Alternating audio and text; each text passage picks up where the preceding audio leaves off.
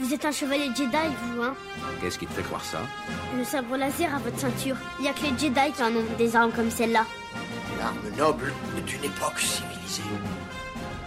Tu penses à la prophétie de celui qui apportera l'équilibre à la force? Tu penses qu'il peut s'agir de ce garçon? La force? Oui, la force qui donne au chevalier Jedi son pouvoir. C'est une sorte de fluide créé par tout être vivant, une énergie qui nous entoure et nous pénètre et qui maintient la galaxie en un tout unique. La peur est le chemin du côté obscur. La peur mène à la colère, la colère mène à la haine, la haine mène à la souffrance. Pendant des centaines de générations, l'ordre Jedi a su défendre et garder la paix et la justice dans l'ancienne République. Bien avant les jours sombres et l'avènement de l'Empire. Enfin, nous nous ferons connaître des Jedi. Enfin, nous aurons notre revanche. Je sens monter ta colère. Je suis sans défense. Prends ton arme. Tu peux me terrasser avec toute la force de ta haine et tu auras terminé ton voyage vers le côté obscur. Qu'est-ce que je vais devenir maintenant? Le conseil m'a donné la permission de te former. Tu deviendras un Jedi. Je te le promets. Bonjour à tous, ici Gary Cover, vous écoutez le 32e épisode du podcast Star Wars L'univers étendu, et je suis en compagnie de Durs. Toujours là. Au sommaire de cette émission, donc on va parler de Tatooine, qui est une planète centrale euh, dans la saga Star Wars, puisqu'on la rencontre dans quasiment tous les films. Si, euh, je crois qu'il n'y a que dans l'Empire contre-attaque qu'on ne la voit pas. voilà. Euh, donc euh, aussi bien sur la planète en elle-même, les peuples qu'on peut y trouver et quelques créatures euh, qu'on peut croiser pour notre plus grand bonheur ou malheur, ça dépend desquelles. Et on terminera avec quelques messages que nous ont laissés les auditeurs. Non Alderan est pacifique, nous n'avons pas d'armes, il est impossible Préférez un autre objectif? Un objectif militaire? Alors dites où est la base Bien qu'assez excentrée dans la galaxie, Tatooine occupe une position stratégique puisqu'elle est au croisement de plusieurs routes hyperspatiales. Donc euh, forcément, euh, elle s'est retrouvée au centre de plusieurs conflits euh, avec des contrebandiers, des brigands divers et variés, et on peut y trouver plein d'anciennes épaves de vaisseaux qui se sont crachés. Beaucoup ont été pillés par les Jawa, d'autres sont en miettes chez des ferrailleurs, comme par exemple Poitou, qu'on peut voir dans la menace fantôme euh, ou simplement euh, qu'on- elles ont été enterrées par les, les tempêtes de sable euh, assez violentes qui peuvent. euh, Ça a duré plusieurs jours, euh, des semaines, c'est par saison, il me semble. ouais, donc ce qui balaye la surface de Tatooine et qui sont très dangereuses. Donc en espèce originaire de Tatooine, on a bien sûr les hommes des sables, qu'on peut également surnommer, enfin qui sont les pillards toscaines, les Jawa également. Euh, ils ont une vie animale aussi très diversifiée avec les bantas, les dewbacks, euh, les rawomps par exemple, euh, le sarlacc et bien sûr les terribles dragon crate qui sont euh, les créatures les plus dangereuses et les plus redoutées de ce secteur de la galaxie. Et donc on va passer tout de suite au Pierre Tusken. Vous avez fait la guerre noire? Eh oui, autrefois j'étais un chevalier Jedi, comme ton père. Alors, s'il y a bien un peuple dont il faut se méfier dans le désert de Tatooine, euh, ce sont bien bah, les Tusken, de leur vrai nom, les, les Gorfas. Euh, ils ont gagné en fait le, bah, ce surnom de Tusken après un raid particulièrement sanglant euh, sur bah, le fort Tusken. Il s'agit d'une race dont on trouve facilement les origines il y a plus de 30 000 ans, où ils ont aidé à repousser l'Empire Infini, donc l'Empire Rakata. Voilà, euh, alors qu'ils étaient encore les euh, Communges, euh, qui ont évolué du coup pour donner ben, les Gorfas et les Jawa. Puisque ce sont des cousins des Jawa. Voilà, donc les deux sont entre cousines. Voilà, donc les Tusken sont de taille et corpulence humaine et sont donc euh, des, des mammifères humanoïdes, mais différents, diffèrent très largement des humains.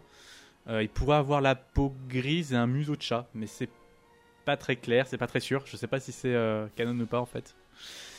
Euh, si l'on dispose d'aussi peu d'informations, c'est qu'en fait très peu de xénobiologistes ont tenté l'expérience de les étudier et ceux qui l'ont fait ben, sont rarement revenus pour en parler parce qu'ils sont fait tuer par la plupart des pillards. Euh, les Tusken sont aussi brutaux et inhospitaliers que l'environnement qui les a vus naître. Tous les Tusken portent de longs vêtements euh, des bandes de tissu recouvrant l'intégralité de leur corps, euh, avec des lunettes pour couvrir leurs yeux et un masque euh, bulbeux humidifi- humidificateur d'air devant leur bouche pour leur permettre de respirer facilement. Ce masque permet facilement du coup de différencier femmes et hommes, dont ces, derniers, dont dernières les parent souvent de, bijoux, et dont la forme est, est radicalement différente entre hommes et femmes. Seuls les enfants du coup portent un masque unisexe qui va les accompagner jusqu'à l'entrée de l'âge adulte. Montrer le moins de centimètres carrés de peau est une disgrâce et conduira dans les meilleurs cas au bannissement et au plus souvent la mort euh, du Tusken qui ira euh, du coup montrer un peu de sa peau. Putain, c'est dangereux de porter la burqa là-bas. T'étais pas, t'étais pas obligé. Bref. Les seules exceptions à cette règle sont lors de l'accouchement, euh, pendant la nuit de noces, et le cadre très privé euh, de sa tante euh, personnelle, donc seulement avec sa famille euh, très proche. Même les cousins, cousines, c'est pas possible. Donc c'est vraiment juste la femme et à la limite un gosse, s'il y a un gosse encore dedans. Euh, L'autre outil dont il se sépare euh, que très rarement, c'est le bâton euh, Kaderfi, qu'on peut voir du coup soulevé au-dessus de la tête d'un d'un pillard. euh, Dans un nouvel espoir. voilà. C'est une arme rituelle du coup d'un mètre de long environ, euh, qui possède une grosse masse d'un côté et d'une hache d'à peu près quatre petites lames, euh, très très aiguisées, surmontées euh, d'un pic de l'autre. Souvent fabriquées à partir de matériaux récupérés sur bah, diverses épaves, lors de lors de pillages de bah, vaisseaux échoués qu'on a vu parler avant. Euh, elles sont très diversifiées et remplies du coup ben, de nombreuses euh, fonctions en fonction de, bah, de, de son propriétaire. Car chacun produit sa propre, euh, sa- son propre bâton Kaderfi. Elle sert ainsi à tuer mais aussi à communiquer parce que sa simple apparition suffit de mise en garde de déclaration de guerre entre les différents clans. C'est des violents. Voilà. Ils peuvent aussi utiliser quelques fusils volés, mais ne l'utilisent qu'en de rares occasions, car ils sont plutôt du coup silencieux et préfèrent euh, ben, l'approche furtive pour leurs attaques. Euh, les Tusken s'organisent en clans de 20 à 30 individus dans des campements de, tentes qui se déplacent au gré de leur vie nomade. Il existe des fois des campements euh, semi-permanents lorsque le climat se fait trop rude et certaines grottes peuvent de temps en temps servir d'abri. Si les hommes partent à la chasse, ou chasse ou pillage ou quoi que ce soit quoi. Euh, les femmes et les enfants restent au camp. Il est excessivement rare de voir une femme accompagner les hommes. Euh, la chasse est une place très a une, place très importante au sein de la culture toscane. Ainsi, euh, pour passer à l'âge adulte, chaque, homme des sables part chasser une créature. Plus elle est dangereuse, plus la gloire est grande. Avec une mention très spéciale pour celui qui arrive à récupérer une perle bah, d'un dragon crête. On verra les dragons plus tard. Leur méthode de chasse base bah, principalement sur la furtivité, la couleur de vêtements se fondant dans, dans le décor de sable. Et quand on voit apparaître, souvent c'est qu'on a un bâton dans le crâne. Euh, ils, atta- ils attaquent ainsi les bêtes et différents voyageurs quand l'occasion se présente. Marchant toujours en file indienne, comme l'a dit euh, Obi-Wan. Pour cacher leur nombre. Euh, la tradition orale des Toscanes est très forte. Ils parlent un, un langage gu- guttural marqué de pauses. Euh, les conteurs ont la lourde et importante tâche de raconter l'histoire des Toscanes, répétant au mot près celle qu'on leur a enseignée dans leur tribu. La moindre erreur, le moindre changement est un blasphème. Donc si tu tombes dans un mot, c'est un blasphème qui mérite la mort. Aussi, euh, leur histoire remonterait euh, bah, jusqu'à l'époque des Rakata. Oui, parce qu'on a vu qu'ils avaient apparemment euh, repoussé l'Empire Infini. Et c'est justement dans ces traditions orales qu'on arriverait du coup à remonter un peu l'histoire ben, bah, des hommes des sables. Mais vu que peu d'étrangers les ont entendus, euh, souvent même d'un clan à l'autre, ça peut varier les histoires. Donc euh, c'est très particulier. Euh, ces pillards ont depuis bien longtemps euh, domestiqué les bantas, créant un lien quasi mystique avec ces créatures. Chaque enfant se voit attribuer un banta de même âge et de sexe, et vivront toute leur vie à leur côté en mêlant au cours des mariages et en donnant à leurs petits, à leurs futurs, euh, en donnant du coup les, petits des bantas à leurs futurs enfants. Euh, la mort du banta ou de l'homme des sables a des conséquences terribles pour, euh, bah, son binôme. Le banta mourra souvent de désespoir ou deviendra fou, obligeant le clan à l'abattre. et forçant le- l'homme des sables à s'exiler seul dans le désert dans l'espoir bien vain de trouver un bantas sans cavalier. Euh, une des particularités très étranges euh, pour un peuple aussi barbare que, ce, que celui-ci, souvent considéré comme euh, rien de plus que des animaux par la plupart des autochtones, c'est qu'il arrive de récupérer bah, des orphelins suite à leurs nombreux pillages ou massacres qu'ils ont causés dans certains villages, des trucs comme ça. Ils les élèvent et les traitent comme leurs enfants en véritable Toscanes. Euh, le plus connu, ben, et d'ailleurs un de ceux-là, c'est Acharad Het, qui devient un chef de guerre, euh, homme des sables très influent et qui finira bah, par devenir euh, euh, seigneur Sith dans Legacy. Parce que le père de Asharad Het était un des rares Tusken Jedi qui est revenu dans son clan, qui a du coup enseigné à Asharad les, les voies de la force, avant qu'Asharad devienne lui-même un Jedi. Puis après, bon bah, on peut suivre, comme tu disais, la suite dans Legacy. C'est parti en couille. Et c'est à peu près euh, tout ce qu'on sait du coup des, des Tusken. Euh, capitaine, il est tout à fait possible que cet astéroïde ne soit pas totalement stable. Pas totalement stable. Je suis vraiment ravi que tu sois là pour nous dire ça. Et pour les Jawa, donc ce sont d'anciens, enfin des cousins éloignés des Tusken. Ce sont des créatures beaucoup moins agressives que leurs compatriotes. Hauts d'environ 1 mètre, ils ressembleraient à des sortes de rongeurs. Euh, mais les sources sont euh, peu fiables quant à leur véritable apparence. S'ils sont des cousins éloignés, le fait qu'il y en a un qui ressemble à un chat, l'autre à un rongeur, c'est pas. Le problème, c'est que c'est souvent dans des jeux vidéo, c'est pas très canon, c'est dur de, euh, d'avoir des, des sources euh, strictes euh, Hmm. là-dessus. Tout ce qu'on sait, c'est qu'ils portent de longs manteaux avec une lourde capuche cachant, cachant leur visage et ne laissant apparaître que deux grands yeux jaunes luminescents. Il s'agit en fait de deux pierres précieuses disposées devant leurs yeux pour, pro- pour en protéger la vision nocturne. La haute chaleur corporelle euh, de- des Jawa, euh, 46 degrés à peu près, reste constante grâce au liquide dont ils imprègnent leurs vêtements, leur permettant de conserver un peu d'humidité pacifistes dans l'âne, mais aussi très lâches. Ils disposent que de peu d'armes et ont plutôt recours à des canons ioniques pour immobiliser généralement les droïdes euh, Et les récupérer. Quoi. et les récupérer. Comme on a pu le voir, euh, donc toujours dans un nouvel espoir euh, avec euh, R2D2.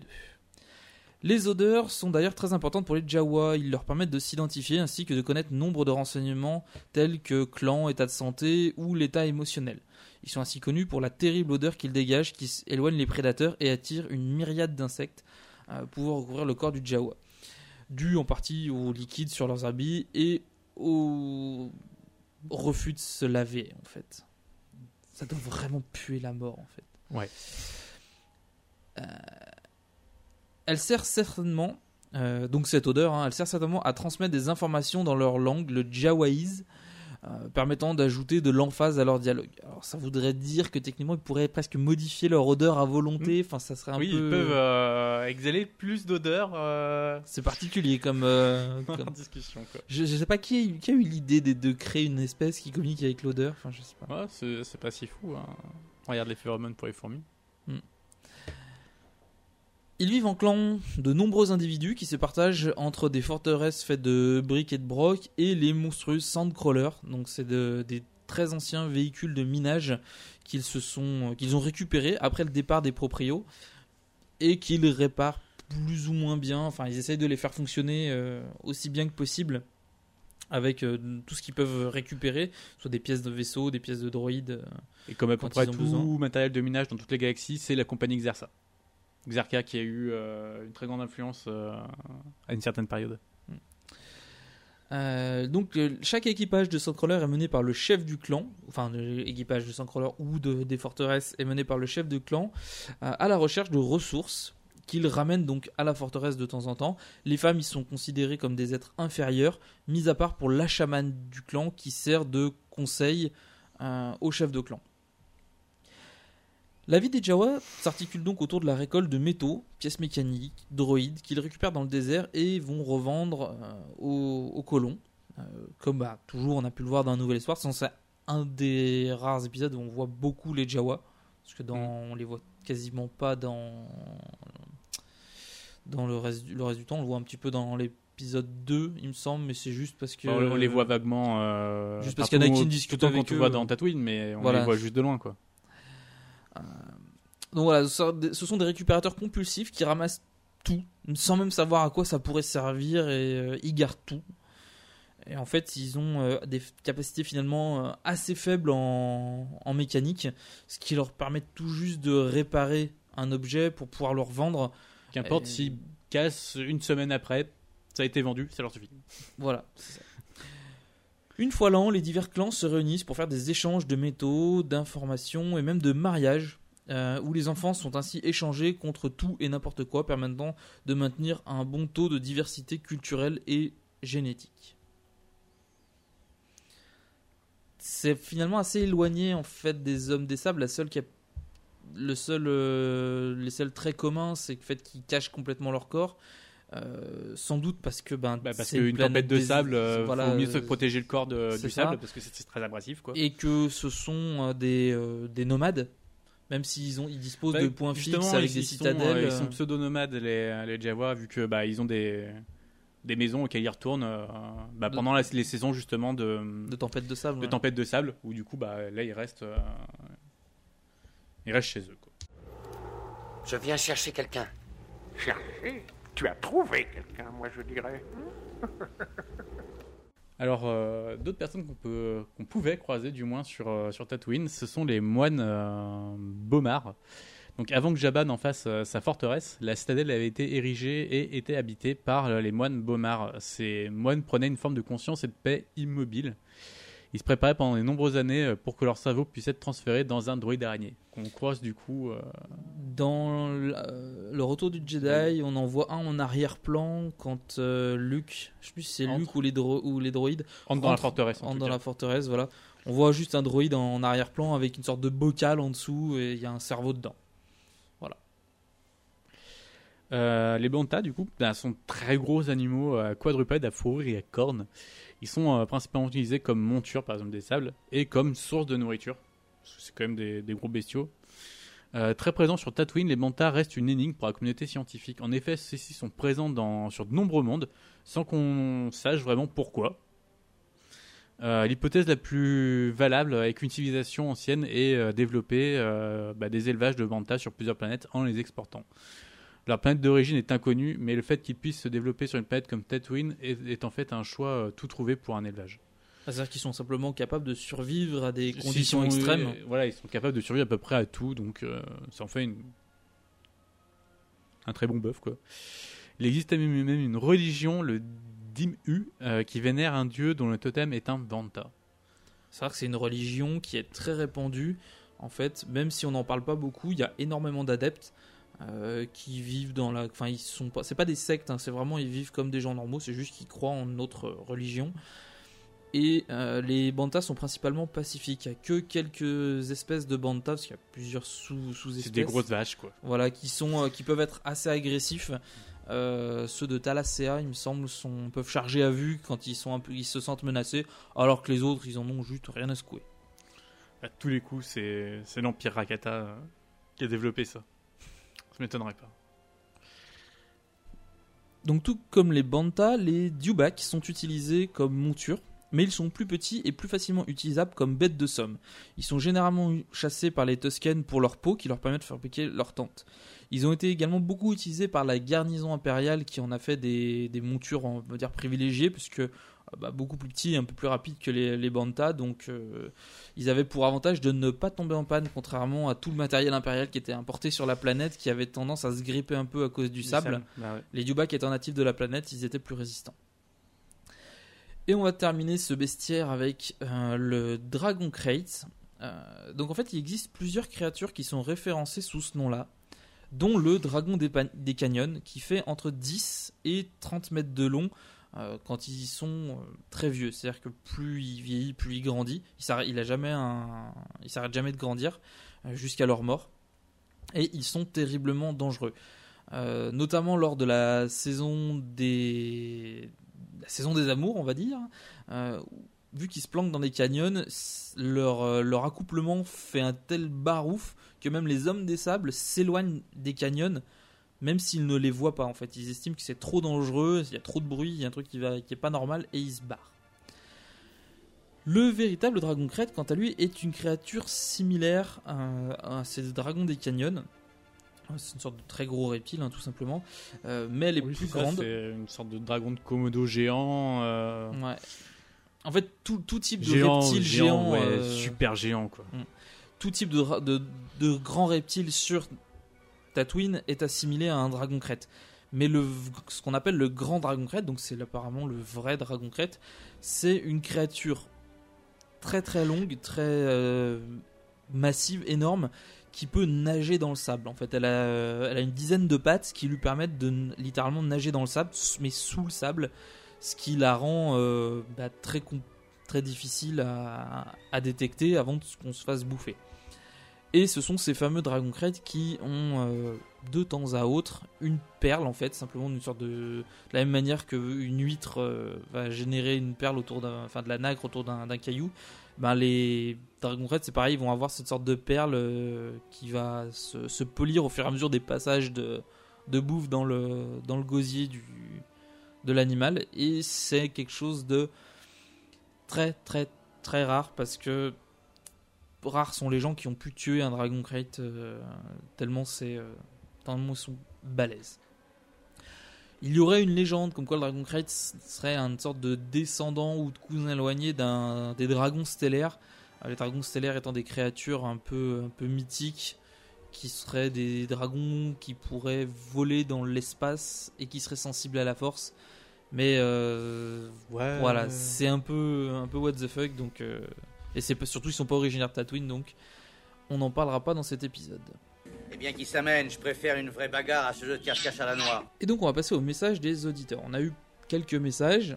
Donc euh, on a euh, sur le blog Abenoseimei qui nous dit euh, Mon dieu, j'ai découvert votre émission il y a juste deux jours. C'est un paradis audio pour les amateurs des grandes guerres galactiques, fans des Jedi euh, et autres sites. Alors il avait une question en prime. Euh, je voulais savoir si vous comptiez faire un épisode spécial sur les différentes théories qui circulent autour de Star Wars 7, donc notamment celle qui circule sur le nouveau grand méchant de la trilogie qui serait Dark Plagueis. Vous en pensez quoi? Euh, Eh ben j'en pense que ça peut pas vraiment être Dark Plagueis puisque Dark Plagueis est censé être mort, avoir été tué de la main même de Dark Sidious. Ça serait très étonnant qu'il ait même pas que ce survécu. soit son nom, donc. euh, Euh, non, Ils ont révélé, le méchant, méchant, c'est Kylo Ren. Alors peut-être que ça peut être un second disciple de Dark Plagueis, ça pourrait être le cas dans l'absolu si on considère la règle des deux et que Sidious ait raté son coup, mais je pense pas si longtemps après que, euh, que Plagueis puisse être euh, encore vivant. Encore que je connais pas son espèce, donc je connais pas sa durée de vie. Ça me semblerait un peu étonnant qu'il replace un site comme ça. euh, Enfin, surtout qu'il se base sur des données de la prélogie, sachant que c'est c'est surtout la suite, quoi. Ça serait un peu reprendre quelque chose de la prélogie, sachant que quelque chose que les gens pas spécialement apprécié. Bon, de toute façon, on verra bien. hein. Mm. C'est c'est dur de toute façon de faire un épisode rien que là-dessus parce que si Bah, certes on va on trouver a- des données. on n'a euh, pas énormément d'infos, je veux en dire. fait, euh, je vois pas l'intérêt de discuter pendant 20 ans d'un truc qui est. Enfin. De toute façon, on saura tout euh, à la fin de l'année. Donc, euh, on en parlera beaucoup plus à ce moment-là. Mm. Pour le moment, euh, à la limite, ce qu'on peut vous dire, c'est si on a des nouvelles qui sont sûres. Donc, euh, mis à part le fait que là, le méchant s'appelle Kylo Ren. Et qu'on retrouve donc le Han Solo, Leia et Luke. Euh, voilà, c'est. Et qu'il y aura d'autres utilisateurs de... la Force. C'est une chose aussi qu'on est sûr. Voilà. Et un sable laser en croix. Mais euh, voilà. Au-delà de ça, je pense que. Moi, personnellement, je cherche pas trop à savoir ce qui va se passer. Déjà pour ne pas me gâcher le film. Parce qu'avoir des méchants spoilers euh, juste parce qu'il y a un journaliste qui a pas fermé sa gueule, ça, ça m'énerve. On pense lire un article intéressant sur le tournage et en fait on dit ah euh, ça et ils ont tourné la scène où il y a ça qui se passe. Ah connard.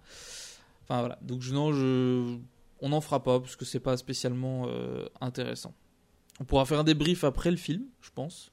On fera un épisode spécial après pour en parler mais pas avant. On spoilera tout, faites attention. Et on a également euh, Ximnut qui m'a, on nous a envoyé un mail.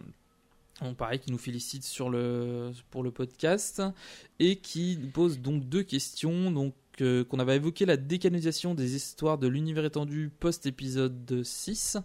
Euh, mais j'imagine que lorsque l'on a annoncé les épisodes 1, 2 et 3, il y a eu aussi une décanonisation avec des romans et des BD qui parlaient des origines des Skywalker, mais qui ne correspondaient plus au nouveau scénario euh, des films. Donc j'aimerais savoir plus sur ces histoires et ce, qu'elles imaginaient avant la sortie des films de la nouvelle trilogie. Alors non, en fait, concrètement, il n'y a pas eu de décanonisation pour la simple et bonne raison que la plupart de l'univers étendu a démarré après euh, la sortie de la prélogie. Euh, Il y avait des choses qui, qui étaient sorties avant, euh, notamment ce qui se passait après ou entre deux épisodes. Mais en gros, toute la partie, vu qu'il fallait quand même l'accord de Lucasfilm pour sortir quelque chose, Lucas a réservé la partie avant. Il disait vous, vous pouvez faire des trucs très longtemps avant, mais les 30-50 ans avant euh, les films, vous touchez pas. Donc il n'y a pas eu de décanonisation euh, à proprement parler. Il y a forcément eu des trucs qui sont sortis un petit peu. Je crois qu'il y a quelques comics, mais qui étaient des histoires qui. Qui de base n'étaient pas canon, donc. euh, Voilà, donc il n'y a pas spécialement d'intérêt à les, les virer. Ou à spécialement. Enfin, en gros, c'est pas une décanonisation massive comme il y a pu avoir. euh, Enfin, Bah, l'annulation. en fait. Quoi. Là, c'est tout l'univers étendu qui a été euh, reset, donc euh, non, il n'y a pas eu. Donc euh, désolé, je pourrais, on pourrait pas t'en t'en dire plus sur ces histoires-là, parce qu'il faudrait pouvoir faire le tri entre ce qui a été canon à l'époque et ce qui l'est plus maintenant, euh, ce qui est assez, euh, assez compliqué. Et euh, tu demandes également, donc j'ai entendu parler d'une série parallèle appelée The Star Wars qui se base sur le script original de Lucas avant qu'il ne soit remanié pour les films, avec un Luke plus vieux, des apparences et des noms de personnages différents. Est-ce que vous pourriez nous en parler? Alors oui, euh, en fait c'est pas une série parallèle, contrairement à... c'est pas une série parallèle, c'est simplement une bande dessinée qui s'appelle La Guerre des Étoiles, donc The Star Wars tout simplement, euh, qui se base sur l'histoire d'origine. Donc je crois que j'en avais déjà parlé il y a quelques, épisodes où on retrouve effectivement Luke Skywalker qui est un vieux chevalier Jedi qui a facilement la cinquantaine et qui entraîne ses enfants. Donc euh, il y en a un dont il y en a un qui s'appelle Anakin et l'autre dont j'ai complètement euh, zappé le nom parce que j'ai lu que le début en fait je l'ai pas l'ai pas encore acheté. Euh, ça se base effectivement sur les premières idées de Lucas avant que ça soit remanié, mais c'est qu'une BD qui est parue chez Delcourt. C'est pas, euh, c'est absolument pas une série de films euh, annexes ou quoi que ce soit d'autre. Toutefois, c'est des dessins qui sont très sympas et qui, je pense, feront plaisir à n'importe quel fan de Star Wars. Donc, euh, n'hésitez pas, à, n'hésitez pas à, regarder, à jeter un coup d'œil à la BD, elle est très sympa. Voilà. Merci d'avance pour vos réponses et pour vos, merci pour vos émissions. Que la force soit avec vous. Merci à toi également. Et euh, le dernier message, donc, c'est euh, c'est pareil, c'est Alexandre qui sur Facebook qui nous remercie parce que il a découvert les épisodes. Merci à toi, ça fait toujours plaisir de recevoir ce genre de message. Euh, et donc c'est tout pour le courrier des fans. Merci à tous de nous avoir suivis. Euh, on vous retrouve dans un mois avec un autre euh, sujet. N'hésitez pas à nous envoyer vos sujets si vous voulez qu'on parle d'une planète, euh, de plus de quel d'un peuple en particulier ou de d'autres choses en particulier. N'hésitez pas à le façon, préciser. on a déjà quelques anciens. Voilà, on avait des, suggestions donc Et si vous avez rajouté, n'hésitez pas à en- Voilà. Et donc on se retrouve dans un mois pour une nouvelle émission. Ciao, à la prochaine. Au revoir.